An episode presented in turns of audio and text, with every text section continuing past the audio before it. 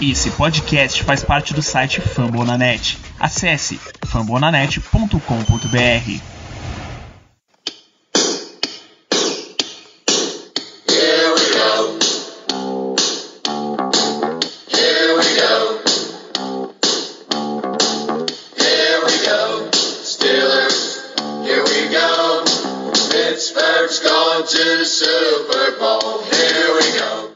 bem, pessoal, estamos começando mais um Black Yellow Brasil Podcast, o episódio 155 desse podcast falando sobre o Pittsburgh Steelers para todo o Brasil, direto de fambonanet.com.br, Spotify, iTunes, Deezer, Google Podcast, do jornal que você está lendo, se você quiser, você consegue ouvir esse programa.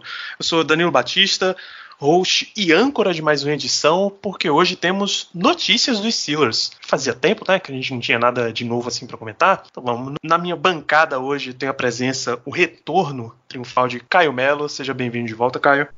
Muito obrigado, Danilo. É sempre um prazer estar participando do podcast, ainda mais depois desse ato que a gente passou, período de pandemia, ficamos é, muito tempo aí afastado do programa, mas voltando, voltando bem, muito, muito bom estar de volta, sempre um prazer. Perfeito. Sentindo os efeitos do jet lag da nossa viagem temporal aqui, Germano Coutinho, melhor de todo o Brasil. Muito boa noite, Germano.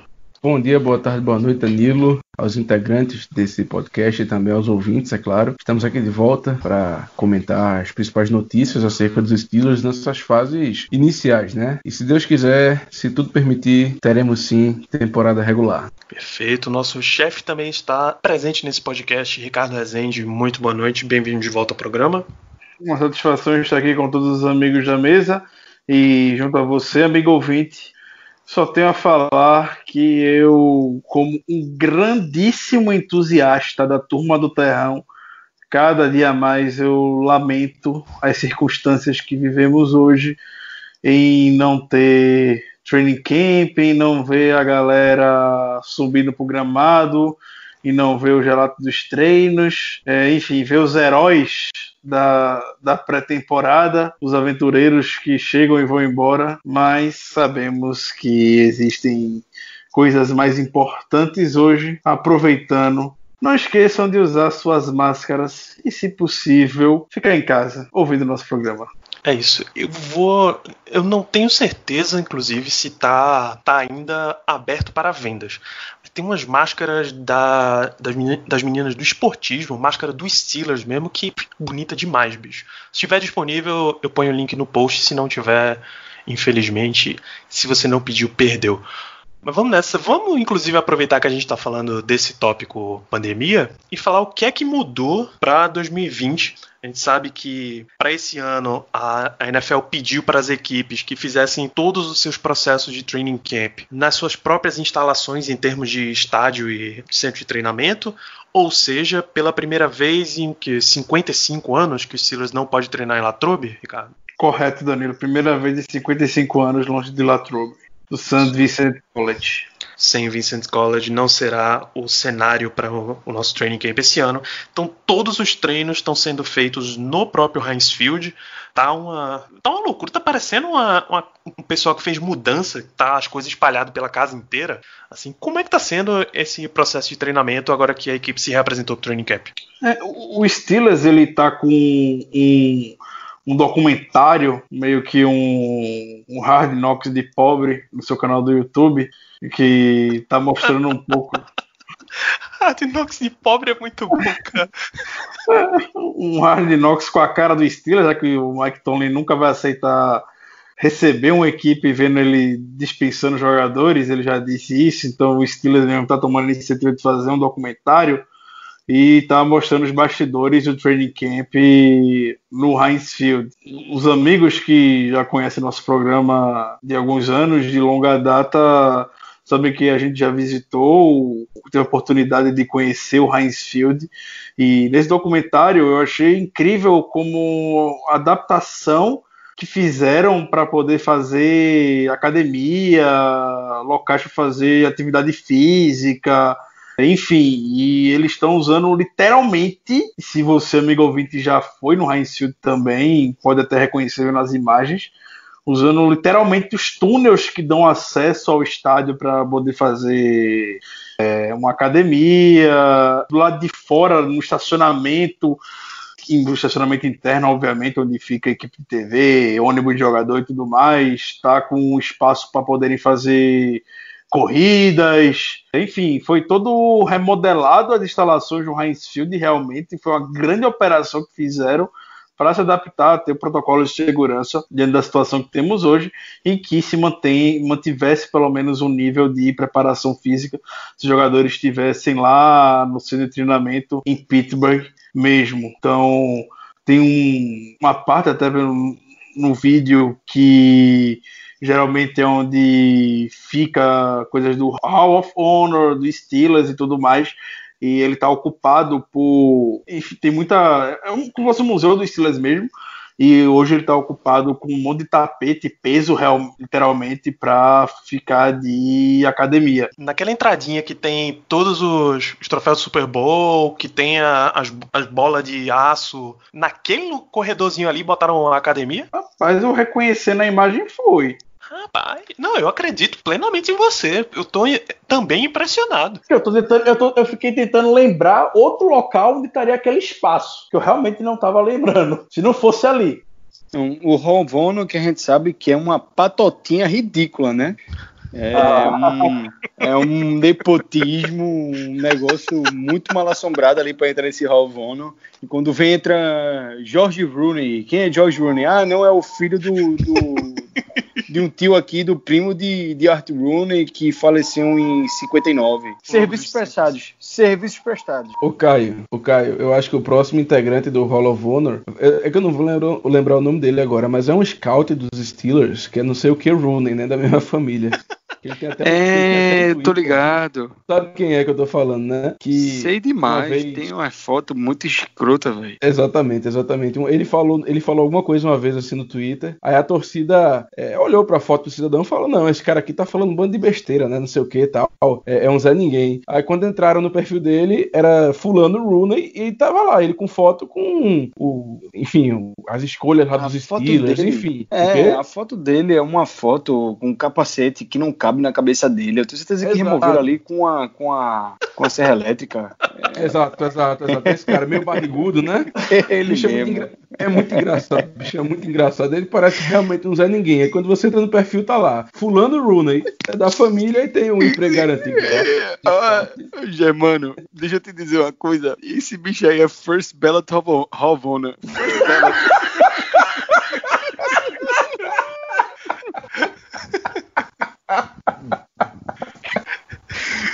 First ballot. Esse é Caio Belo. é, Ricardo, você estava falando sobre os treinamentos dos Steelers? É, mas esquece que eu falei, eu pesquisei aqui de novo, não é lá mesmo, não, é outro lugar, tem um buraquinho aqui.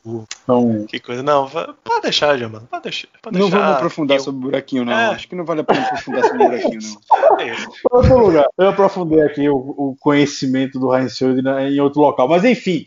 O Steelers, o resumo é, o objetivo é, o Steelers está aproveitando qualquer espaço que tenha livre hoje para poder estar tá usando a estrutura e fazer uma academia, fazer uma, uma, uma pista de corrida para os jogadores poderem aquecer e o gramado, obviamente, fica apenas para as atividades mais táticas e técnicas com sentido de lançar, correr, os drills, enfim, é, tá mais nesse, nesse sentido.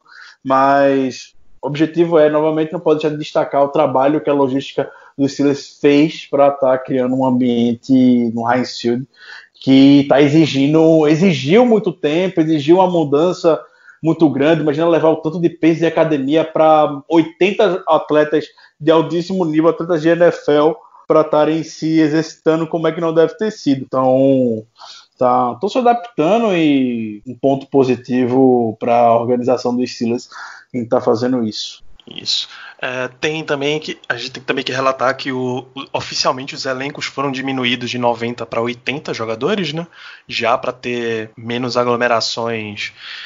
Menos aglomeração mesmo, precisar ocupar menos espaço com pessoas. É, tem alguma notícia sobre elenco de o practice squad aumentando, Ricardo? Não, né? Se não me engano, o practice squad ele vai aumentar para ter 15 jogadores. Hum, interessante. Ele já ia ser de 12 esse ano, no lugar de, dos tradicionais 10. Mas aí 15 já dá, já dá uma margem melhorzinha. Nessa diminuição aí de 90 para 80, o que é que a gente tem de notícia relacionada com cortes no Steelers? Algum nome que chama atenção? E antes de falar dos cortes, eu só queria deixar, deixar claro uma coisa. Como a gente aqui não gosta de deixar os, os ouvintes na mão, eu fui procurar o perfil do, do famoso Scout. E Caio, você estava certíssimo. Ele com certeza é First Ballot, porque o nome do cara é simplesmente Dan Rooney. Ih, meu irmão.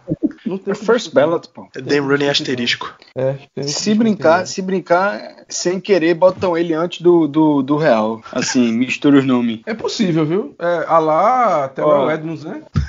É, exatamente. Inclusive aconteceu Arthur de novo. Não, aconteceu de novo. Na, no, no top 100 da NFL lá, é, botaram o Trey Edmonds para dar um depoimento e, e botaram na legenda que era o Terrell.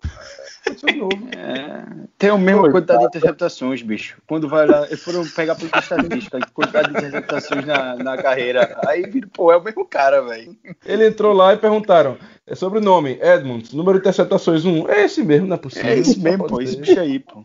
Nariz grande, tem? Pronto, acabou, entrou. Tem gente Acabou. que. é. Tem gente que precisa mostrar.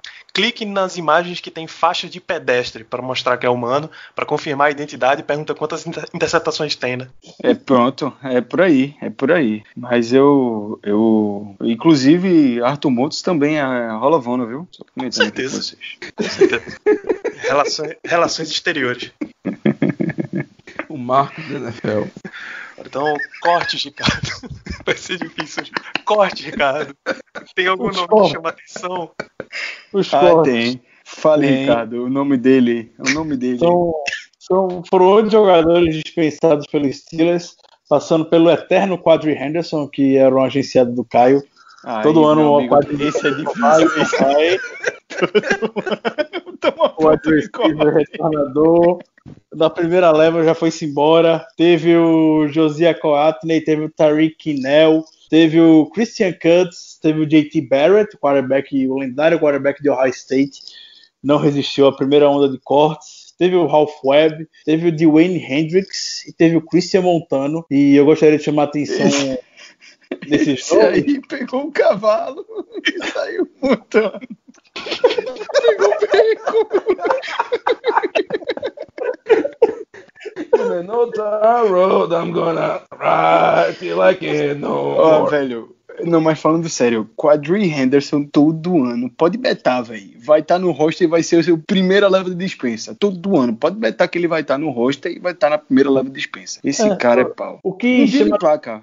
O, o que chama atenção nesse corte é justamente é, o histórico que os jogadores já tinham, principalmente com Steelers. Então, é muito Mike Tomlin e é muito Steelers não cortar jogadores que, que chegaram agora, por exemplo. Tem nomes que eventualmente fariam o Rookie Minicamp ou foram undrafted free agents que poderiam muito bem ser cortados agora e o Steelers acabou eventualmente os segurando para dar uma oportunidade de poder treinar com os titulares e mostrar serviço. Então o Steelers optou muito por dispensar jogadores que eles já têm um certo nível de conhecimento, como o Quadri Henderson que já disputou pré-temporada aqui, o Christian Cutts também já disputou pré-temporada aqui, o Ralph Webb, outro jogador já conhecido pela equipe, o JT Barrett já estava no roster também no practice de temporada passada, então é muito Steelers realmente tomar essa decisão de ser justo com os jogadores que estão buscando o seu lugar ao sol. Então é isso que temos de cortes. Por enquanto, ah, e o Arion Springs também. O Arion Springs era um jogador que estava na lista de reservas por coronavírus. Lembrando que não necessariamente ele está contaminado, deu positivo, ele pode ter tido contato com a pessoa que, tenha, que esteja positivo e por isso estava cumprindo isolamento social. O jogador se recuperou, foi ativado e já foi dispensado hoje pelos Steelers. É, o, o- cortou também, Ricardo, o lendário, né? O lendário Christian Scotland Williamson. Esse aí, meu amigo, demorou, viu? Esse, rendeu, E rendeu, esse de fato. esse rendeu, mas foi cortado e contrataram o Dex Raymond, um ex-Tyrant draftado ano passado pelo Chicago Bears. Perfeito, assim, bem lembrado, o Scotland Williams, um britânico. Esse mamou na teta Rooney por muito tempo, viu? Tem que lembrar que Scotland Williamson era simplesmente o, programa de expansão de outros países da NFL, que todo ano eles faz, fazem um camp separado e aí escolhiam, colocavam uma divisão para cada um dos quatro times pegar um jogador desses, desse camp especial, e ele tem uma vaga reservada extra no practice squad todos os times teriam 10 e esses jogadores seriam a 11 vaga. Então o Williamson, o Steelers podia ficar mantendo o Williamson ano após ano porque ele simplesmente tinha uma vaga especial para ele. Então, enquanto ele não subisse para a equipe principal, podia ficar deixando ele lá todo ano para ir entendendo. Se, se nenhum time pegar ele para qualquer coisa esse ano, o que é bem provável até, esse bicho vai ser o Tyrande rei lá do, do futebol americano na Europa, pô. Relaxa. Porque, porque três anos de treino no, com o time da NFL, pô. Já que Caio mencionou Dex Raymond, a gente teve duas contratações nessa última semana. O safety Curtis Riley, ex-Oakland Raiders, teve na última temporada por Oakland, que agora é Las Vegas. E o running back, esse foi bem surpreendente até, Wendell Smallwood, ex-Eagles, ex-Washington, tem alguma coisa para tirar desses dois jogadores? Para mim, a contratação que de fato chegou para ficar foi Curtis, Curtis Riley, é um safety veterano na liga, com experiência em starter. Você mencionou aí, Danilo, que ele jogou ano passado no, no Oakland Raiders, mas muito mais pelo que ele teve de atuação no Giants, New York Giants, em 2018. Ele foi titular, acho que oito partidas seguidas, é, teve um bom desempenho lá no Giants, é, num time bem esfacelado, que já era no, na temporada de 2018, mas é um daqueles caras que aparece, tem oportunidade e, e desempenha um, um aquilo que se espera de um cara que vem do terrão, né? Um, um, algo que a gente tirava de um cara feito Robert Golden, ali um, um desempenho mediano. Não compromete, mas também nada espetacular. E para um cara desse é um, é um, um desempenho interessante. E aí ele veio, foi pro Raiders, teve acho que três partidas como starter por lá. E agora o Steelers assinou com ele. Provavelmente é um cara que vai ficar no roster final, vai estar tá disputando aí com Marcos Allen ou com a sei lá quem mais a gente tem a opção de safety lá no fundo do fundo do terrão. Com o rookie também, né, o Anton Brooks. Eu creio que é, desses três aí, só dois ficarão no, no, no, elenco final. Além do Dangerfield, né? Além do Dangerfield. Mas eu acho é uma contratação que pode ser que esse tem mais chance de chegar e ficar do que o Smallwood. Smallwood foi um cara que parecia um tampão, né? Um cara muito parecido com o Jalen Samuels, é contratado justamente enquanto o Jalen Samuels entra na lista de, de Covid-19, né? Então eu acho que foi meio que um tampão pro Jalen Jalen Samuels para quando ele voltar, para ter aquele cara ali que simula exatamente o que o Jalen Samuels faz no, no ataque dos Steelers. Gente, mas alguém quer comentar sobre Curtis Riley e Wendell Smallwood?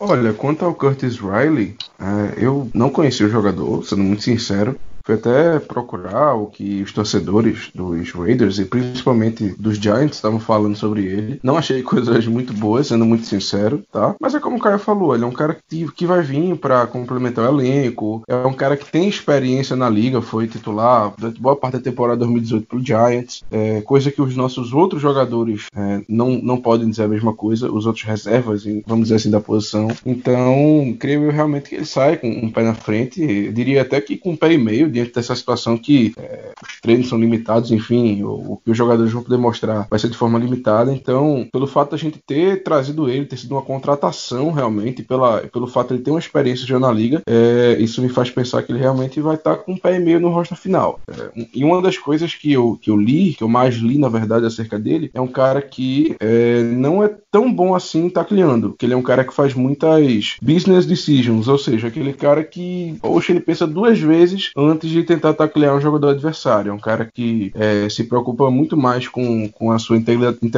integridade física do que com fazer o tackle, digamos assim. Mas, é como eu falei, experiência, ele realmente tem experiência e deve ser o reserva imediato do Minka Fitzpatrick ali na posição de free safety, que geralmente é uma posição que não tem que se preocupar tanto com o tackle, é uma posição que tem que se preocupar mais com situações no jogo aéreo em si, vamos dizer assim, situações de cobertura. E quanto ao Smallwood, me surpreendeu a contratação, assim, logo depois, claro, o Jerry Simmons foi posto na lista do Covid, como o Caio falou, mas realmente até agora eu tô surpreso com a contratação, eu não esperava. E realmente não sei dizer o que, é que vai acontecer, porque eu não duvidaria, por alguma razão, esse cara acabar ficando pro roster final. Realmente me surpreendeu muito. Eu não entendi a contratação dele, mas o fato de terem contratado, aí eu discordo um pouquinho do Caio. Eu não acho nem que seja exatamente um tampão. Eu acho que talvez ele venha disputar seriamente uma posição.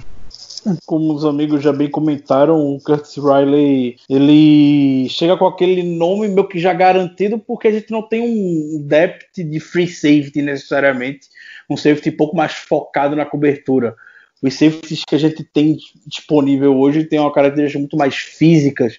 O Dangerfield, o Antoine Brooks, o Marcus Allen, são jogadores que jogam mais dentro do box, jogadores mais pro teco, podemos dizer atrás do Mika Fitzpatrick não tinha opção, não à toa sempre assim, a gente chegou a botar o Mike Hilton até, o Ken Sutton é um nome que surge forte também para estar ocupando essa função, e o Curtis Riley chega basicamente já, ou ouso falar, por conta da experiência, tempo de jogo, como um lock no roster final.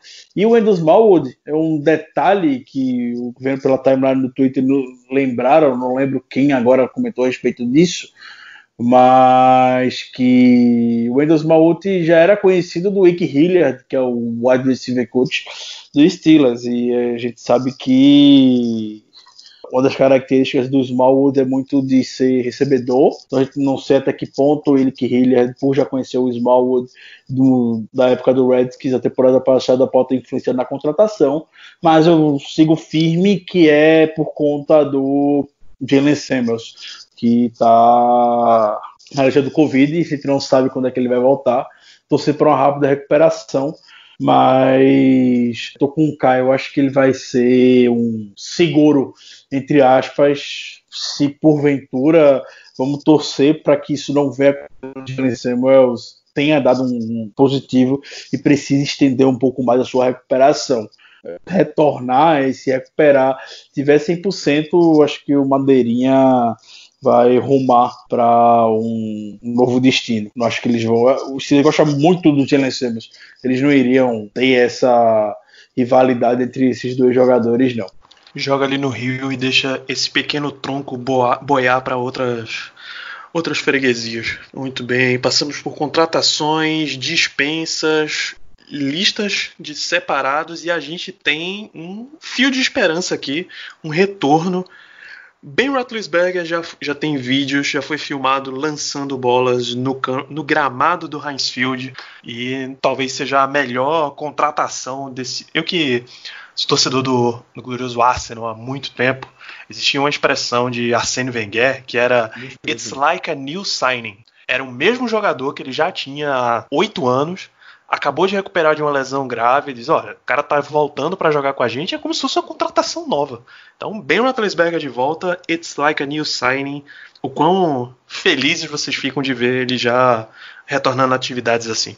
Peidando arroz de alegria. É, é, é, imagem... isso, é isso, o Germano falou tudo. Muito obrigado, Germano.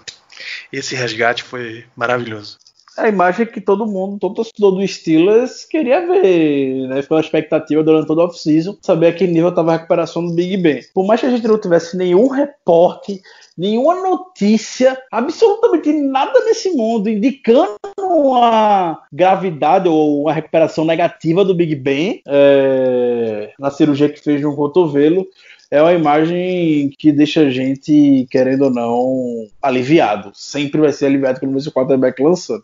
Novamente, eu acho que a gente não tivesse nenhum indício negativo. Todos os sinais que a gente tinha que estavam sendo indicados é, nas entrevistas que o Tony, enfim, que o Tony, que o Colbert, que o Rooney, é, que o próprio Big Ben, quando falava, o pouco que falava, dava já a entender que a recuperação estava indo bem e ela segue. Se no primeiro dia dos veteranos no training camp ele já está lançando, meu amigo, então a recuperação está feita já. Maravilha. Fale, é, voltamos às atividades, voltamos a ter entrevistas. Voltamos a ter Tomlin Tuesday, que eu acho que não foi numa terça-feira, foi o que? Numa quinta? O que é que já temos de, de notícias é, dadas por Mike Tomlin e sua equipe? Não deixa de ser a, uma, um PT, né? O Tomlin Thursday agora. Tomlin Thursday, exatamente. continua sendo. É, então, Tony, como sempre, político nas primeira, na sua primeira entrevista de volta ao training camp, surpreendeu que esse ano ele não falou mal dos rookies. Que os rookies vão ter que ralar muito, vão ter que se virar para conseguir alguma coisa. Ele não chegou a comentar isso. Obviamente, mostrando um pouco de compaixão dentro da situação que a gente está vivendo hoje. Ele sabe as limitações que os jogadores tiveram então ele não vai querer pressionar dessa maneira como ele tradicionalmente faz em anos anteriores. Pelo contrário, ele botou, entre aspas, um pouco de pressão em, em dois jogadores já veteranos do Steelers, que é o Juju. Ele diz que espera ver um, um bounce back do Juju nessa temporada, elogiou todo o trabalho de off-season que o Juju fez, Juju treinando forte, tá com a forma física muito melhor e espera que o Juju transpareça o quanto ele se desenvolveu fora de campo, dentro de campo agora, para trazer bons resultados. É, e o outro jogador que ele meio botou uma pressãozinha direto à pressão do bem é o Eric Ibram, falando que já conhecem ele, já sabem a capacidade dele e esperam que ele consiga sair bem nessa temporada. Geralmente, quando o Mike Tomlin fala o nome de um jogador seu, você tem que se preocupar, você tem que ter essa responsabilidade. O Mike Tomlin não é de ficar citando nome por nome de jogador. Então, quando ele destaca você individualmente, é esperado que você corresponda e que o jogador entenda o que o técnico está falando. Um ponto que chamou a atenção e repercutiu é, na, na, na, entrevista do Tony, bastante pertinente é, o que o Tony falou sobre essa, essa luta contra o Covid. Ele destacou o coletivo e que se uma pessoa uma única pessoa, seja comissão técnica, seja equipamento, seja jogador, seja direção, vacilar, todo mundo vacila, todo mundo vai sofrer, todo mundo vai ter algum tipo de, de consequência. E ele até replicou um pouco isso também para toda a liga, para a NFL.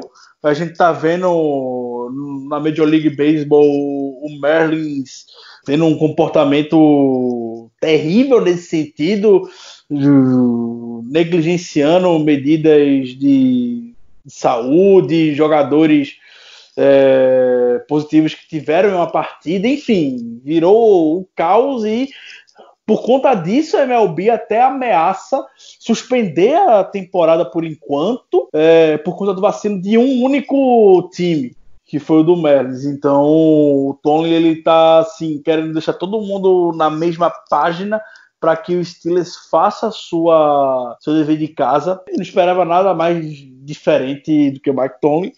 É, ele também comentou a respeito de jogadores que, se tomarem a decisão de se afastarem ou pelo opt-out, esse ano ele vai respeitar e vai super entender caso alguém queira fazer isso até o presente momento, ninguém do Steelers optou por sair. Então, basicamente, foram esses os principais pontos que o Tony tocou nessa primeira entrevista de volta. É isso. Pra, enquanto circula pela liga a teoria da conspiração que Belichick tá orientando uns caras da opt-out, esse cara inventa cada coisa, né, bicho?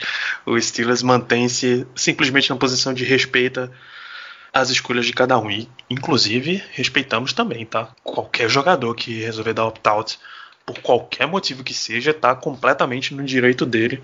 A NFL não tem garantia absolutamente nenhuma de segurança para os jogadores. Muito bem, a gente pediu, vocês mandaram, estamos de volta com o bloco das perguntas da audiência, porque afinal, se tem notícia do Steelers rolando, tem coisas que vocês querem saber. O nosso último bloco aqui foi falando, foram as falas de Mike Tomlin, então nada mais justo que a primeira pergunta ser sobre ele. Antônio Carlos Moraes pergunta no nosso Instagram, o que Mike Tomlin tem que 90% dos técnicos da NFL não tem? Para mim, velho, primeiro, postura. Eu acho que o Mike Tomlin tem postura e eu não falo isso em relação ao jeito que ele tá ali na sideline, e sim o jeito como o time respeita ele, o jeito como ele tem a ordem da casa. Eu acho que é um fato muito importante. Eu acho que ele tem a proximidade necessária com todo o elenco dos Steelers. Todos os jogadores você vê que respeitam ele, reportam a ele. Não à toa, ele foi um cara que conseguiu controlar, entre aspas, e, e é, aceitar os antics de Antonio Brown por tanto tempo, né? É, porque ele tinha tudo aquilo controle de tudo aquilo que acontecia, controle entre aspas, né? controle de saber o que está acontecendo, o que está se passando, e de ter o jogador na mão dele, assim, ter o cara ali como ele ser um, um, ponto de sustento pro, pro cara na questão emocional, psicológica e até de ter um mentor. E eu vejo o Tomlin sendo isso para muitos jogadores no, no roster. Você vê todas as vezes que saem vídeos de bastidores dos estilos, você vê o quanto é, jogadores, principalmente os jovens, veem no Tomlin um cara cara de um cara de apoio mesmo, um cara que eles tem alguém para confiar. Então eu acho que pro Tomlin, a questão da postura, da compostura, do, do da confiança, do psicológico, de ter, de, de, ser motivador no sentido assim, não daquele cara que chega gritando da murro no vestiário, sim de é, vem cá, vamos conversar, vamos entender. É um cara que resolve muito na base da conversa e tem muito respeito dos seus jogadores e por isso tem o controle do, do vestiário do jeito que ele tem. É, muito se falou de os Steelers não ter controle do vestiário, de o Tomlin ter perdido o controle do vestiário, acho que isso nunca aconteceu. Eu acho que isso foi tudo falácia. É, para obviamente ganhar like, né? A mídia a gente sabe como é. Enfim, eu acho que a postura do Tomlin e o respeito que ele tem do roster é, fala por si só em relação ao que ele é pro. Pra, ele vem sendo, em todos esses anos, pro Steelers. É um treinador mais jovem da história da NFL ganhar um Super Bowl. Isso não se alcança à toa. Apesar dele ter feito a, com o roster do Cowher, não interessa. Ele ainda assim foi o cara que teve lá, que é, foi o mentor do time, que foi o alicerce do time para chegar ao objetivo é, que ele chegou naquela temporada e, e os objetivos que ele tra traçou e conseguiu atingir nessas temporadas também de lá para cá. Chegou a mais um Super Bowl poderia ter chegado a mais alguns se não fossem ajustes e é, detalhes em temporadas. Experiência e resultado. Respaldo do Kevin Colbert, da galera mais de cima. Ele parece realmente ter uma boa, um bom relacionamento com, com o GM, com enfim os demais cartolas da equipe, vamos dizer assim. Experiência é um cara que tem mais de 10 anos na liga, tá? E resultado. É um cara que nunca teve mais derrotas do que vitórias. Então, além do que o Caio falou, eu só destacaria respaldo, experiência e principalmente resultado. Eu queria puxar é, lá em 2007, quando o Tony foi contratado para ser técnico dos Steelers. Tony não era conhecido de perante a NFL, era um famoso rua. Teve uma só, uma única temporada como treinador defensivo do Minnesota Vikings em 2006 e nos anos anteriores era assistente técnico de secundária lá no Tampa Bay Buccaneers. E o que eu quero puxar dessa época é que não é qualquer um com a pouca idade que ele tinha na época e com, podemos dizer, pouca experiência, entre aspas, chamando jogadas como ele era defensive coordinator no Minnesota Vikings e que os números deles nem foram tão são tão bons assim que conseguem ser aprovados para serem head coaches na NFL. Que é que o Tony mostra ao longo de todos esses anos, desde 2007? É, todas essas características que vocês falaram agora, é muito carisma, ele consegue prender a sua a sua atenção como poucos técnicos da NFL fazem. Ele tem uma didática, uma postura, como o Caio falou, muito boa, e ele não muda isso. Então, desde o momento que ele entrou em 2007 para ser entrevistado para ser head coach da NFL, na hora que viram o, o Tony, isso o, o grande Dan Rooney já comentou em uma entrevista anos atrás você ele viu o Tony e falou: pô, eu quero esse cara como técnico do Steelers daqui a 10 anos. E essa geralmente é uma mentalidade que o Steelers utiliza no seu processo de contratação de técnicos. E ele, se antecipou um estilo de técnico que possivelmente poderia estar fazendo sucesso na NFL em trazer o, o Tomlin. A gente viu todo o resultado positivo que que teve. Um dos melhores técnicos da NFL hoje e tem uma legião de jogadores que são apaixonados por ele. Perfeito. Vocês descreveram com, com total perfeição, rapaz. É, vamos em seguida. Pergunta vindo do Twitter, Léo Biller. Agora que a gente vai ter atividades reduzidas, como é que deve ser o aproveitamento de calouros? Eu vou até jogar essa para você, Ricardo. Você que é o maior amante da turma do terrão nesse podcast. Eles têm os calouros draftados, os calouros de fim de final de draft e os não draftados. Como é que ficam as chances deles para essa temporada? A gente deve ver muito eles. O que é que você acha? É, essa temporada, a gente já falou várias vezes e o, o amigo ouvinte já está imaginando, é extremamente atípica. Não tem como a gente realmente esperar que os guerreiros de fim roster, a turma do terrão, venha ter uma oportunidade, a não ser que seja um outlier, um cara que muito diferenciado que valha a, a aposta. Fora isso, foi bem surpreso, inclusive, até por, por essa questão também. Eu acho que pela primeira vez em muitos anos, eu confesso, como nem lembro quando foi a última vez que isso aconteceu. Eu até pesquisei e nem encontrei esse dado fácil aqui. Eu acho que a gente pode ver nossa classe de rookies, todos os jogadores escolhidos no draft, entrando no, no roster final. Desde o Carlos Davis, a última escolha, o Antoine Brooks, o McFarland, o Highsmith, o Claypool, até são poucos jogadores da classe bem enxuta dessa temporada. Acho que a gente pode ver o Watson, a gente pode ver no roster final. É muito difícil, não tem expectativa, tem realmente assim. Você não vai ver ele em campo, você não vai ver ele em campo, eu digo, não vai ver ele em situação de jogo.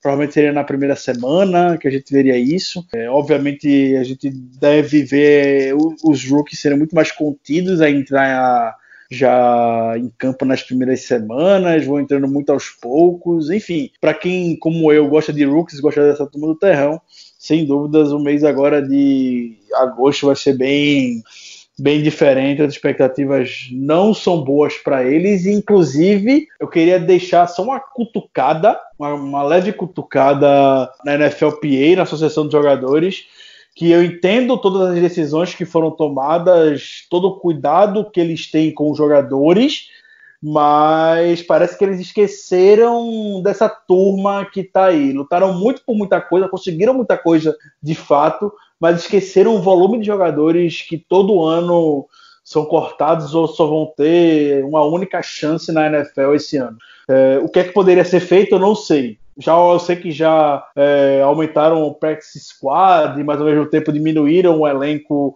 para 80 jogadores, então são mais nomes pelas ligas. Só levar que são 10 jogadores abaixo, já são menos 320 jogadores, olhando os 32 franquias da NFL, que já foram cortados antes do que o tempo normal de outros anos. E eu não vi nenhum plano de ação da NFLPA em abraçar esses jogadores ou dar algum tipo, não sei, dar, distribuir jogador para estar tá ano que vem no roster. Enfim, não vi nenhum momento a Associação de Jogadores olhando para esses long shots que alguns, infelizmente, nunca mais vão ter a chance que teriam nessa temporada de poder mostrar o seu serviço. Então, fica a minha crítica como grande defensor dessa turma. Não gostei, não apoiei muito a postura da NFLPA como lidaram com isso tudo. Por outro lado, Germano Coutinho, para você uma pergunta do nosso amigo Jay Brickashaw Dantas. Quem é que se beneficia mais e quais são as preocupações quanto a atividades reduzidas? Bom, primeiramente, gostaria de agradecer a pergunta do Dantas e até discordar um pouco do Ricardo. É, creio eu que o Carlos Davis não vai ter um, uma vaga no roster final, uh -oh. porque a pessoa que mais se beneficia com essa falta de pré-temporada é ele, o inconfundível, o meu garoto, o Demacanas. Não tem como, é o cara. É impressionante como tudo conspira a favor dele. É impressionante. É, numa temporada que a gente perde o Hargrave, que era o nosso nose tackle titular, a gente tem essa situação do, do corona, do Covid, que faz com que os jogos de pré-temporada sejam cancelados. Então, é, o Dan McCullers basicamente se vê como a única alternativa do elenco que tem primeiro, experiência, uma certa experiência, certa uma boa experiência jogando como nose tackle, e a única opção do elenco, é, tirando o, o, Tyson Alualo, que ao que tudo indica, que o Tom me falou, ele vai começar a temporada como titular da posição, mas tirando o Alualo, ele é o único cara ali que, como eu falei, tem experiência para que já teve experiência, na verdade, como, como no tackle pelos Steelers. Então, a única, acho que as únicas duas disputas que ele teria seriam justamente o, Car o Carlos Davis, a escolha de sétima rodada, que na minha opinião não é no tackle, tá? Ele pode até ser um DT, um defensive tackle, mas não é um nose tackle, não é um cara para fazer two gap, não é um cara para segurar é, os jogadores da linha ofensiva e permitir que outros jogadores é, vão atrás do quarterback, os linebackers, enfim. Não vejo ele nessa posição. Ou então o Harry Mondou, que é um cara que vem se destacando, mas que com certeza acaba perdendo muito por não ter é, a possibilidade de, de se mostrar mais nesse ano, de enfim atuar nos jogos de pré-temporada. Até então creio eu que o. Esse é agenciado, viu, Germano? Esse é agenciado, viu? Esse Harry Mondou é agenciadaço. Há dois anos que tá na minha agência. Sou muito fã. É, do, do, tô, tô sendo muito pro Mondou conseguir essa última vaga aí pra nos tackle ou pra DL, que seja. Eu acho que é um cara que tem potencial. Nem que seja pro Practice Squad mais um ano aí. Eu acho que é um cara que tem potencial. Só, só um comentário, Germano. O, eu não sei se vocês comentaram, mas o McTominay falou que o Alu Alu começaria o ano como nose tackle. A princípio, né? E é uma decisão correta, na minha opinião. É, o, o, infelizmente, o McLaren até hoje, apesar do tamanho gigantesco que ele tem, do potencial que ele tinha para ser no tackle, ele nunca demonstrou é, o suficiente para ser considerado titular, para ter uma oportunidade. Então, a, acho totalmente correto botar o Alu ali na posição, que é um cara que tem experiência, um cara que foi um, uma bela adição à nossa equipe, um cara que desempenhou muito bem a função dele. E, enfim, acredito que ainda que vai desempenhar bem a função, ainda mais nessa NFL que cada vez menos a gente tá usando uma, uma posição de nose tackle clássica, né? Aquele cara que vai fazer apenas o two gap. Então, o Aluala para mim nesse início é mais do que é, suficiente para ocupar a posição. Agora, infelizmente, Caio, já tenho que lhe dizer, viu? É, ninguém tira essa vaga do Marcos, não. Isso aí eu lhe garanto. Isso aí eu lhe garanto. Parece que ele tem algum pacto. É,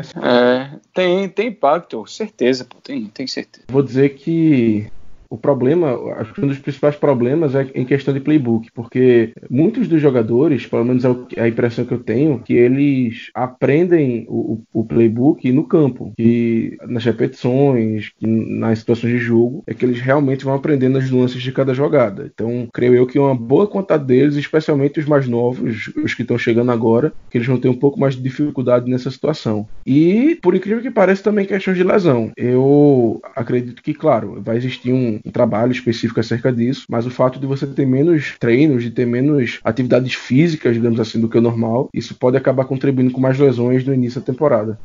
Perfeito, tô 100% com você, Germano. É, o mecânico tá meio enferrujado e aí isso dá, aumenta a propensão a lesões dentro da equipe. Seja na pré-temporada, treinando, seja durante a temporada jogando.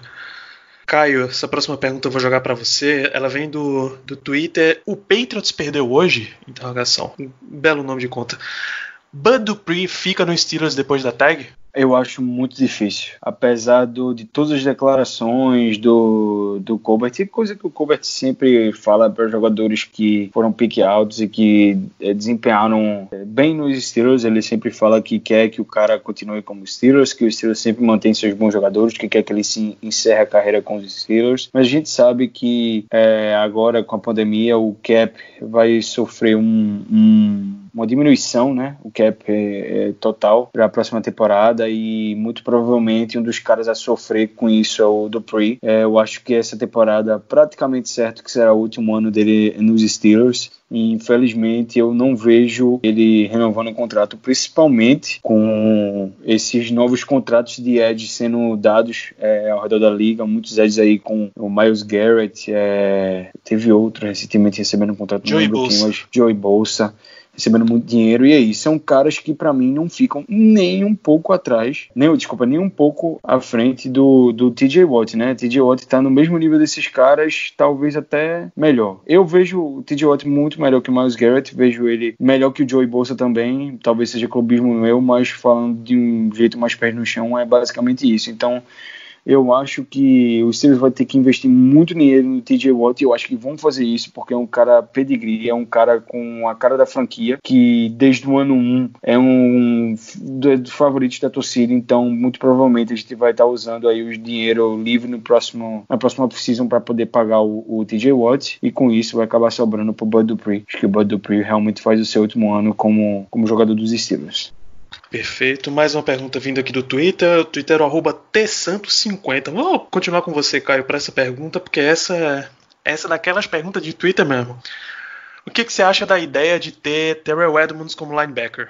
Primeiro que Terrell Edmonds, a minha ideia dele não é nem de jogador. Ele, por mim, já tá indo embora do Steelers. É um péssimo jogador, no geral. Segundo, linebacker com a quantidade de tackle que esse cara erra. Assim, ele é um jogador que não tem tamanho, não tem força e nem tem a leitura tática necessária para jogar na posição de linebacker. Eu entendo que é, tem gente que quer um cara mais rápido do que o Vince Williams ali na posição, mas eu acho que a gente tá muito bem servido na posição de linebacker para os dois titulares. O Vince Williams é um cara muito preparado, um cara que tá aí há anos no, no time, tem liderança, tem respeito, que é uma coisa que a posição precisa para ser líder ali da defesa. Ele vai usar o Green Dot, já foi noticiado aí pelo Mike Tomlin que ele vai usar o Green Dot na próxima temporada, pro Keith Butler também. Então é um cara que tem respaldo, que tem a inteligência para liderar a defesa na posição que ele vai desempenhar. E em detrimento disso, a gente tem que falar que o Terrell Edmonds não é nada, absolutamente nada que o Vince Williams é. Pelo contrário, é um cara que só tem dúvida é, para o futuro dele. Inclusive, não descartaria que essa possa ser a penúltima última temporada dele nos Steelers, porque eu não vejo o Steelers botando a, o quinto ano dele é, como aceitando né, o quinto ano, a opção do contrato hoje, desempenho sempre abaixo do esperado. Só o fato dele ter o mesmo número de interceptações que o irmão e nenhum fumble forçado na carreira dele na NFL diz muito sobre o strong safety e o jogo que ele tem. Sempre importante frisar que o irmão é running back. Isso, o irmão que a gente se refere é Perfeito. Trey Edmonds, running back, e Perfeito. não. É, o que eu vou sempre esquecer o nome, só porque não é do Steelers eu esqueço o nome do rapaz. O rapaz do, do Bills. Tremaine. Tremaine, exato. Tremaine Edmonds é linebacker, é, é, é potencial estrela do Bills e não. Não é esse o jogador que a gente tá comparando, é com Trey Edmonds mesmo. Ambos têm uma interceptação na carreira. Então, fica aí o lance sobre Terrell Edmonds. E nenhum fumble forçado, tá? Nenhum fumble Isso. forçado para ambos. Um deles é safety e outro running back. Isso. O nosso Alexandre Dinés pergunta aqui, Ricardo, alguém desse terrão tem chance de permanecer com essas atividades reduzidas? E aí é, pode ser aposta selvagem mesmo, assim. Novamente, eu sou um fãzão da turma do Terrão, mas realmente esse ano a gente não vai nem provavelmente conseguir ver ou ter qualquer tipo de informação sobre o sobre o training camp. É, muito se destaca no meio desse, desse bolo doido todo aí é o cornerback Trajan Band, que ele tem um estilo muito semelhante ao do Mike Hilton.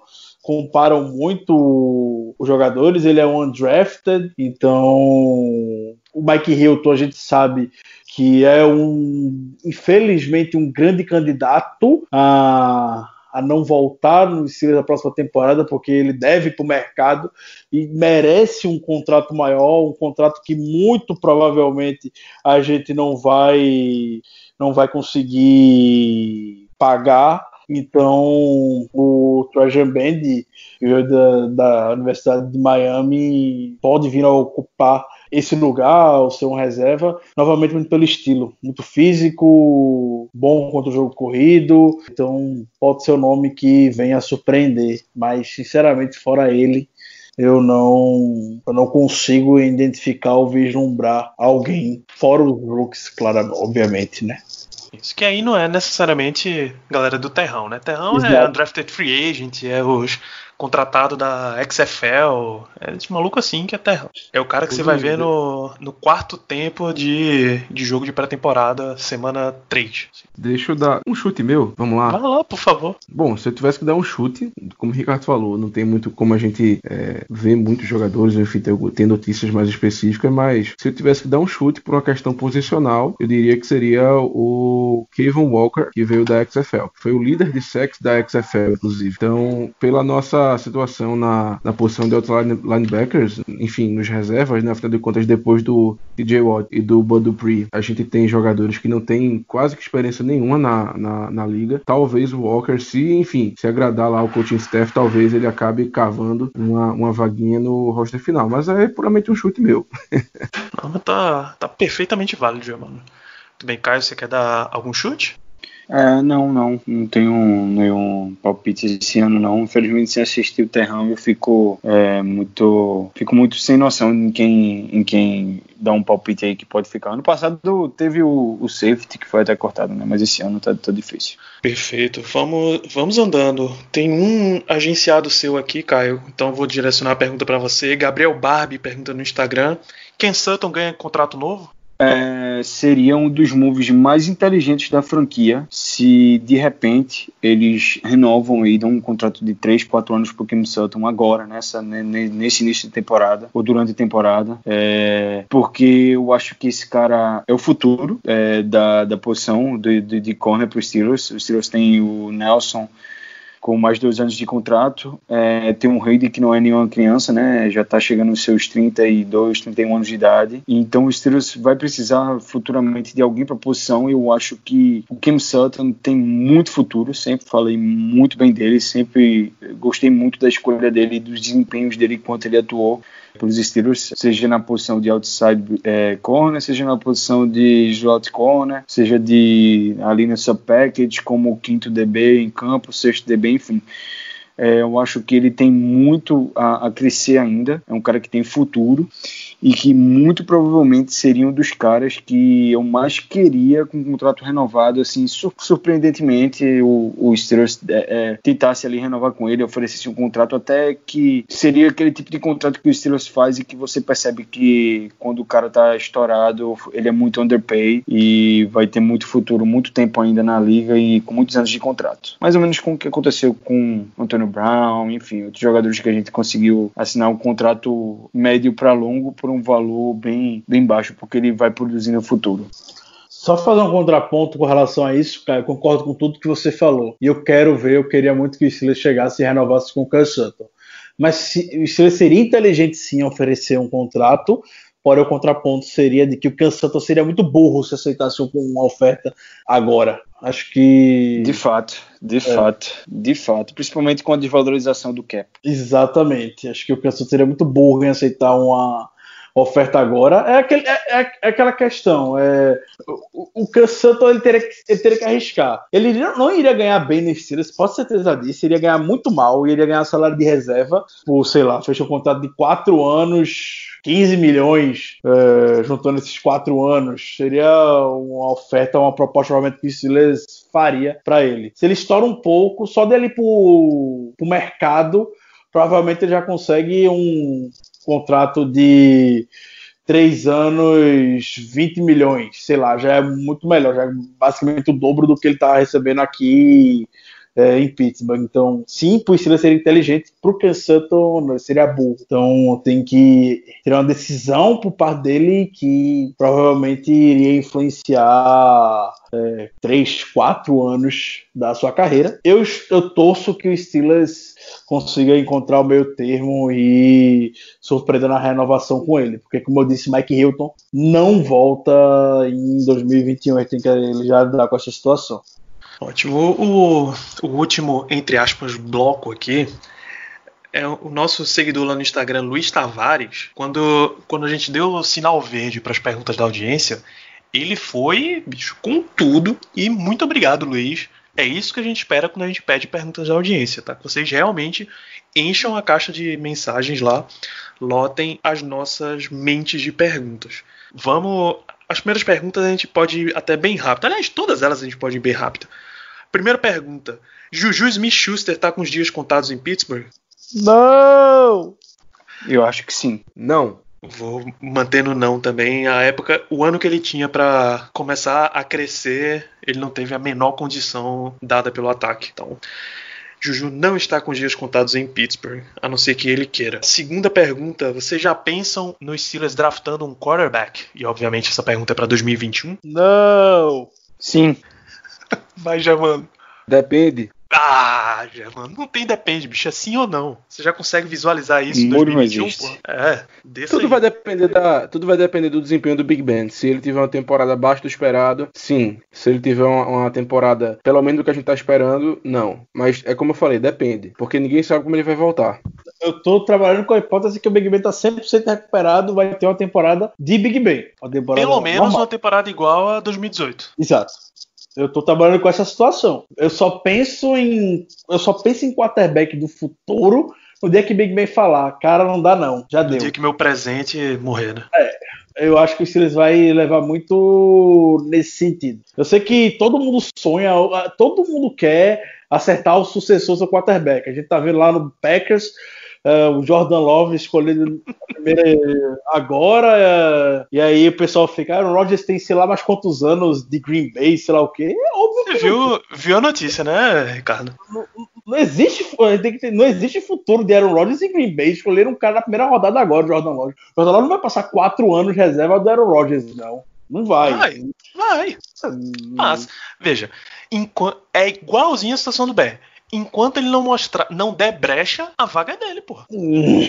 Não, não tem bicho. Não vão queimar uma escolha da primeira rodada pra deixar o cara sentado Troca, por anos. troca. Eu acho- cara é, eu é um acho que é o reserva de Aaron seguinte. Rodgers, pô. Perde muito Eu valor. acho que a questão, a questão que Germano levantou de depende tem que ser levado em consideração. Se o Ben voltar e lesionar de novo, pode, enfim, ele não voltar bem, não voltar sendo bem. Eu também trabalho com a hipótese, como o Ricardo falou, que ele tá 100% saudável. Eu acho que ele tá 100% saudável e trabalho com isso, confio nisso. Mas a gente tem que criar todos os cenários. E não é por isso que eu vou descartar, é, por presumir que ele vai estar 100%, que eu vou descartar a possibilidade dele não atuar bem na temporada, não conseguir voltar ao alto nível e de o Steelers, sei lá, é, possivelmente draftar um quarterback no futuro. O Steelers pode, sei lá, ter a pior temporada do, do- da história do, do Big Ben, sei lá, ser top 3 pick no draft, e eu vou querer sim que o Steelers draft Justin Fields, sim, por que não? Ah, pick tá top levando- 3, o cara que, o Big Ben com mais um ano de contrato, Você tá podendo pegar... temas. Eu tô trabalhando em condições normais. Pronto, condições claro. Eu, eu, tra eu tô trabalhando com todas as hipóteses, por isso que a minha resposta foi sim. É, mas é, eu a gente tem que estar observando tudo, porque é, tudo está em aberto. O Big Ben não é mais nenhuma criança, tem mais dois anos de contrato, contando com essa temporada. Próximo ano, muito provavelmente, vai ser o último ano dele como, com, com a camisa dos Steelers. Não vejo ele passando disso. E também acho que ele não quer passar disso. Então, realmente, se esse ano for por água abaixo, for um ano terrível, a gente tiver pique altíssima no draft, eu, sem sombra de dúvidas, eu nem titubearia em pegar o Justin Fields ali, se ele caísse pra gente num, num, sei lá, num top 5. Porque tudo pode ser possível, tudo é possível. Inclusive nada. Eu não vou nem tão longe assim, cara, sendo muito sincero, porque, assim, é como eu falei, depende, depende do que o Big Ben produzir. Mas você falou muito bem essa, essa situação do contrato dele, porque, vamos ser realistas, é, o Big Ben, ele tem mais dois anos de contrato. E a gente tá vendo uma situação que o cap provavelmente vai, vai diminuir pro ano que vem. A gente tá vendo uma situação que o TJ Watt vai pedir rios e, e fundos de dinheiro para renovar, já que o Miles Garrett e o Joey Bosa fizeram um favor pra gente de pegarem, respectivamente, 125 e 135 milhões, que é um absurdo. Temos ainda também o, Minka Fitzpatrick, que tá também na fila para renovar. Isso sem contar com o Juju, sem contar com o Conner, sem contar com o Sutton, enfim. A gente tem vários jogadores jovens, importantes da equipe, que vão querer renovar, ou melhor, que a gente vai querer renovar. Então, assim, o Big Ben tá ganhando 30 milhões por ano. Será que Claro, tudo vai depender do nível dele, mas o time vai ter que pensar seriamente se vale a pena manter o Big Ben ganhando um valor alto já, pra- já perto dos seus 40 anos, quando tem tantos jogadores importantes da equipe que precisam de renovação. Só Sendo o que dead, nenhum é tão importante quanto ele. e o dead cap do Big Ben é, do- é de 22 milhões. Mas aí a gente não tá falando exatamente de cortar o Big Ben, a gente tá falando assim de um quarterback pro futuro, porque como o Caio falou, são dois anos de contrato. A gente viu que o que o Chiefs fez com o Mahomes, a gente viu o que o Ravens fez com o Lamar Jackson. A gente tá voltando a uma época na NFL de que os quarterbacks do futuro estão sendo estão sentando no banco por um ano para esperar, para aprender o playbook, para aí sim virar titular. A gente não tá vendo mais, ou pelo menos não com tanta frequência, você escolhe, oi, Peraí, já, mano. Baker Mayfield, Sam Darnold, Josh Allen. Mas aí, mas é Todos aquela eles coisa. são a mesma foram situação. Mas não, mas, mas aí o que eu ia dizer, esses jogadores estavam numa situação diferente. Estavam numa situação que, olha, não tem mais ninguém, tem que ser você. O Browns não tinha mais ninguém, o Jets não tinha mais ninguém, entendeu? Ah, Eu tô falando de, eu tô falando de times que têm uma situação mais garantida. Por exemplo, o Chiefs tinha o Alex Smith, o Ravens, querendo ou não, tinha o Joe Flacco. Ou seja, times que têm um- uma situação muito melhor de quarterback, mesmo que não seja um quarterback maravilhoso, mas que pelo menos é um quarterback sólido. Deixa, eu- deixa eu tentar reformular então. É, eu, tô falando, eu tô falando de situações que não existe um dumpster fire de quarterback, entendeu? Não existe um absurdo na posição de quarterback. Tô falando de situações que existe uma coisa mais concreta. E, é- e seria o nosso caso, claro, com o Big Ben, né? Eu ficaria muito surpreso se o Steelers for atrás de qualquer quarterback com o Big Ben aqui ainda. Ficaria muito surpreso. E o Steelers vai engolir esse cap do Big Ben também. Muita gente vai se doer ano que Eu vem. também, eu também, eu também. Mas- Eu acho que cortar não corta de jeito nenhum. A não ser que ele aposente. É mais fácil ele aposentar, mas cortar não corta. Mas Não, cortar, cortar também não. Cortar é impossível. Isso aí é fato. Não- o, o Steelers vai ter que vai, vai engolir o cap do Big Ben. Não, não tem outra tem outra alternativa. Então vai ter vai ter um cap hit astronômico ano que vem. Vai ter um dead cap se cortar astronômico também, então a gente vai engolir. Pra dar noção, o cap hit do Big Ben em 2021 tá para 41 milhões. É o cap hit do Big Ben em 2021. Reestruturação, né? É. Vamos lá, amigos. Infelizmente perdemos a presença de Caio Melo para esse pedaço de programa. Estamos tendo uns pequenos problemas técnicos. Vamos continuar. Quem são para vocês os elos mais fracos do elenco dos Steelers?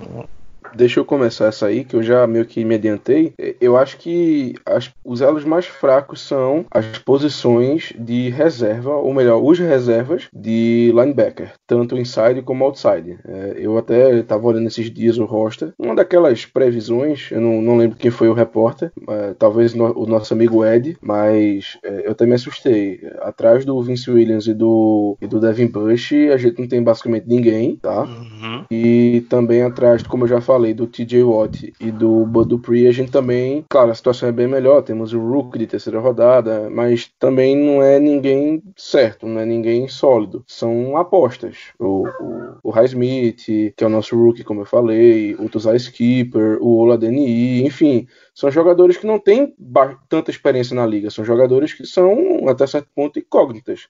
A gente, a gente espera muita coisa do Highsmith, o Ricardo, com certeza, muito mais do que eu, afinal de contas, é fã do jogador. É, do Ola também, a gente também espera é, coisas boas, é, pelos, pelo que ele já demonstrou dentro de campo, um, um potencial interessante, mas eu acho que hoje em dia o elo mais fraco da equipe é justamente esse, a- os reservas nessas duas posições, porque se um dos titulares machucar, se- e principalmente na posição de inside linebacker, a gente vai ficar numa situação bastante complicada. Eu discordo quando você fala, Germano, sobre o outside linebacker. É, eu acho que a gente já viu muito, tanto do Ola, tanto do Tuzai Skipper, dentro de condições normais de pré-temporada e tudo mais, para eles pelo menos serem jogadores que valham ficar como depth da equipe, ainda chegando o Alex Highsmith também, então acho que o depth do outside linebacker tá bem ok, levando em consideração que a gente tinha até ano passado o Tíquilo como reserva imediato, que não fazia absolutamente nada. Eu prefiro ter o Ola e o Highsmith e o Tuzai Skipper na, na posição. Então, o outside linebacker depth eu tô bem tranquilo. Concordo com relação ao depth de inside linebacker. Eu acho que é uma posição que o Steelers negligenciou em toda a pré-temporada, em toda a off-season. É, no draft também não fez muitos investimentos, meio que escolheram o Antoine Brooks, o safety barra linebacker para poder atuar ali. É, a gente tem o Ulysses Gilbert, que tem muita expectativa como backup, e o Robert Spillane, que é de certa forma um nome experiente, muito semelhante ao que era o Tyler Matakevich, mas não passa de fato de segurança. É, eu queria destacar um, um elo fraco, que ele pode não ser fraco, mas o Steelers está caçando problema nisso, está me incomodando, que é na posição de right tackle, a gente já falou. É, realmente a expectativa de que o Matt Filer fique no lugar do Raymond Foster como left guard, e a posição de right tackle fique em uma disputa entre o Shooks e o Zach Banner. É, acho que o Steelers está caçando problema em tirar o Matt Filer de uma posição que ele foi muito bem na temporada passada e que ele se consolidou. E a gente tem o Wisniewski, que veio do mercado, um veterano que pode muito bem ser o left guard no lugar do Raymond Foster, sem maiores problemas, mas estão insistindo em botar o Matt Filer ali para dar um. e ter o, o Chucks e o Zach Banner na posição do right tackle. Acho que você está caçando um problema aí e isso vai ser um elo fraco caso decidam seguir. Isso porque a gente também não falou óbvio, né, Ricardo? Que o maior elo fraco da equipe é o Terrell Edmonds, do- da equipe titular, claro, né? Uhum. É que a defesa é tão boa que acaba sobressaindo. Eu gosto, mas sim, é terrível, horrível. O Terrell Edmonds é completamente destoante dentro da defesa. É isso, eu vou deixar só mais um voto aqui, que o nosso Panther é um elo fraquíssimo dessa equipe. Eu não sei como é que Jordan Berry ainda tem tanto tempo nos Steelers depois desses desempenhos, cara. Ainda mais como todo ano aparece pelo menos uns três Panthers veteranos de qualidade na free agency e os Steelers continua com Jordan Berry. É impressionante. Traz uns, uns malucos assim pra, competir, pra dizer que teve competição e mantém a mesma posição. Não dá, cara. Absolutamente não dá. Ainda em pergunta do nosso glorioso Luiz Tavares. Quem é que pode mostrar mais crescimento para essa temporada? Que é a breakout season. Deontay Johnson. Acho que o Deontay Johnson, o meu wide receiver número um, com o Big Ben, tem tudo pra, pra mim já explodir nessa temporada. Pra mim, temporada, de, inclusive, de mais de mil jardas pra ele. Enfim, temporada elite. Elite não, porque o- os números que os wide receivers estão botando na NFL hoje em dia são ridículos. Mas uma 120 temporada- recepção, 1.300, 1.500 jardas, tá foda. mas temporada de mais de 90 recepções, mais de mil jardas, eu diria, pro Deontay Johnson, o meu wide receiver número um. Acho que com o Big Ben ele vai ter uma, uma breakout season de respeito. Escolham ele no Fantasy. Bem lembrado. Germano, Olha, é, o meu candidato é o Demi Colors, porque ele não vai ter muita competição. quer um cara Não que ele dá. fica ainda maior, Germano. Crescimento, pô. Só se ele explodir, né? Não, mas falando sério, é, o Deontay Johnson, claro, como o Ricardo falou, é uma ótima opção. Eu vou dizer um nome que, assim, é, é mais pelo contexto, tá? Eu acho que talvez o Zac Banner tenha um crescimento bom em relação à temporada passada, que foi um cara que era o sexto homem da linha ofensiva, que entrava é, em, em- em situações específicas, enfim. Mas, como a gente falou, caso o Matt Filer realmente vá para guarde, o o Zac Banner, acredito eu, que saia na frente na disputa da posição de right tackle. Até porque é um cara que nessa off-season parece que ele tem se dedicado muito, perdeu um bom peso, tá parecendo bem mais ágil, enfim. É um cara que é, talvez tenha uma breakout season, com, assim, estou dizendo em comparação com a temporada passada, né? Talvez ele tenha realmente um crescimento bem substancial se o Filer for para for meio da linha e ele, ele conseguir ganhar a disputa ali na, na posição de right tackle.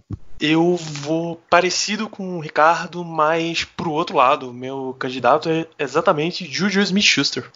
Depois de tanta pressão em cima dele e de até então ter finalmente a plataforma para ele se desenvolver num num cenário em que poucas oportunidades vão ser dadas para a concorrência se desenvolver e a concorrência interna, claro, não vai ter tanto treino para Deontay Johnson ganhar entrosamento com o Big Ben.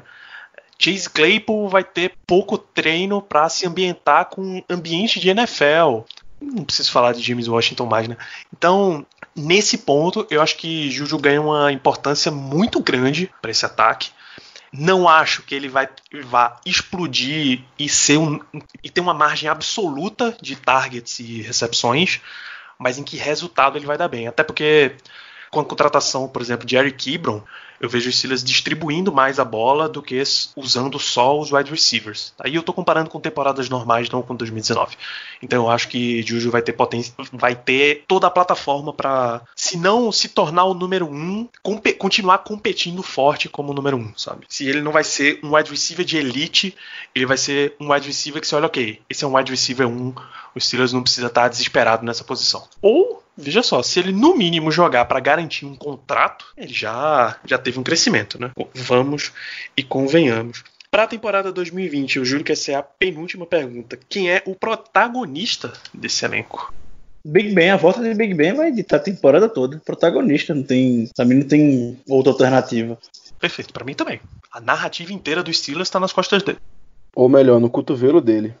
Exato, exato. É isso. Quem o Steelers vai viver ou morrer por Ben Roethlisberger. E pra gente encerrar, eu vou já pedir para que vocês coloquem a resposta disso aqui como considerações finais. Luiz Tavares quer saber qual é o jogador dos sonhos que a gente gostaria realmente de ver em Pittsburgh, como um jogador dos Steelers. Ricardo, começar por você. Quem é o jogador que você realmente, nos seus maiores sonhos, queria ver em Pittsburgh? Uf, tem que ser jogadores atuais ou jogadores. Atuais. É, você não pode desenterrar jogadores do passado, não. Porque, já digo logo, o meu jogador dos sonhos do, pros Steelers era Le'Veon Bell 2017. Mas também não era, era um passado muito, era um passado muito recente, seria. Por mais que ele seja um imbecil algumas horas, mas seria o Joe Thomas. Joe Thomas como left tackle é, era perfeito. Era demais. O Thomas como left tackle durante anos com Big Ben, meu Deus do céu, não sei o que é que ah, a gente que poderia ter, não. Mas o critério é jogadores atuais que estão na liga. Jogadores atuais, então vou recuperar um nome que foi um, um draft crush gigante, que eu já amava muito, era uma posição que a gente precisava, mas a gente pre- foi no Dobbs e não nele naquele draft. É o George Kittle. Puta George merda. Como tá, pra mim, é um cara que já gostava muito na época do draft, e era assim, acabaria com os nossos problemas na posição em todo tipo de sentido. Gente não estaria sofrendo depois da aposentadoria do Hit Miller. É, então, é, o George Kittle, para mim, seria jogadores dos sonhos. E até hoje foi por pouco que a gente não teve o George Kittle. A gente inventou de ir atrás do cientista espacial Josh Dobbs. Perfeito. Suas considerações finais, meu amigo? Sua despedida? Agrade- Agradecer mais um programa hoje com os amigos. Muito feliz em estar com todos aqui, como sempre. Satisfação. Convido todos a seguirem acompanhando as nossas redes sociais. É, aos poucos as notícias estão voltando com mais frequências. A gente vai dar, como sempre, os nossos pulos para tentar trazer as notícias em primeira mão e da melhor maneira possível para todos vocês. É, agradecer é, por estarem co- entrando conosco em mais uma temporada, fazendo os cálculos rapidamente. Se não me engano, é a sexta ou quinta temporada que estamos entrando juntos. Só acredito que seja a sexta temporada que estamos entrando juntos. Então, agradecer todos vocês por seguir e nos aguentar durante todos esses anos. Um grande abraço. Germano Coutinho, qual é o seu jogador dos sonhos dos Steelers e as suas considerações finais? Rapaz, é uma pergunta muito complicada, viu, Danilo? É Eu sei. muito difícil, muito difícil mesmo. Tava até aqui pensando, tentando encontrar um nome que eu dissesse, poxa, esse cara aqui realmente é, é unânime de que, na minha cabeça, pelo menos, né, seria assim, um consenso de que é, seria o jogador dos sonhos e não encontrei, sendo muito sincero. Então, Ah, Posso dar o meu antes que você, termine? claro, Então? É um jogador muito óbvio, é prata da casa, é violentamente bom e é uma posição que a gente não tem, chama-se Aaron Donald. Rapaz, Danilo, você foi na mosca, viu? Eu não tinha pensado no Donald, mas eu acho que, acho que dentro da liga hoje, assim, não existe uma resposta certa, claro, mas acredito que a mais correta seria realmente o Aaron Donald, digamos assim. Não tem como você errar com ele. É, eu vou em um caminho um pouco diferente. Eu vou dar uma roubadinha, tá? Eu vou dar uma roubadinha, vou dizer dois, porque é, é complicado, pra, realmente é, é muito complicado, mas eu vou dizer dois. E eu vou me basear muito em questão de, de, de contrato, questão de cap hit, questão de idade, então... Não, né? Germano, você tá sonhando, Germano. Esquece contrato, bicho. É sonho, pô, não tem mais cap. Você pode pegar qualquer um. Ah, velho, me dá o Gronkowski e eu, e eu fico tranquilo. Só pra gente não ter que sofrer mais com ele, só por causa disso eu queria o Gronkowski. Já que é uma situação de, de sem levar em consideração cap, sem levar em considera- em consideração o resto das coisas. Me dá o Gronkowski. Ah, mas no caso, Danilo, só uma dúvida rápida. Seria atualmente o jogador? É, claro. Ah, não. Então, não, então esquece, vai. Então vou dizer o que eu, eu vou dizer o que eu ia dizer desde o início. Dervin James. Meu amigo, você tem Minka Fitzpatrick de um lado e Dervin James do outro. Rapaz. ai, ai. Acabou-se. Inclusive, eu vi várias vezes nas últimas semanas que Minka não entra nem na mesma frase que Dervin James, se você for falar de melhores safety da liga. Enfim, nesse, ainda bem que isso não acontece nesse podcast, podcast mais clubista deste país e vamos encerrando o. Espero que você tenha gostado de mais um episódio, espero que você continue acompanhando esse podcast em Fambonanet, a gente está saindo ainda fambonanet.com.br barra Brasil, a gente continua saindo no Spotify, iTunes, então continue no seu processo de seguir o podcast, recomendar cinco estrelas, o seu depoimento por lá, isso ajuda a gente a chegar para mais e mais e mais torcedores do Steelers. Continue acompanhando as nossas redes sociais, o Twitter e o Instagram, BlackYellowBR. Aproveitar este momento, dar as boas-vindas para a nova membra do Black Yellow Brasil, Melina Bortoloso. Muitíssimo bem-vinda. Tenho certeza que o, o, trabalho que você vai fazer com o nosso Instagram será excelente. Seja muito bem-vinda. Vamos todos para muitos grandes momentos com os Steelers. A gente, já que a gente já tem notícia, training camp e os jogos teoricamente estão vindo aí, até as notícias que a gente tem até esse momento são essas, então voltamos muito em breve. Acho que a gente volta até nessa mesma semana com mais uma edição. Um grande abraço a todos vocês e até lá.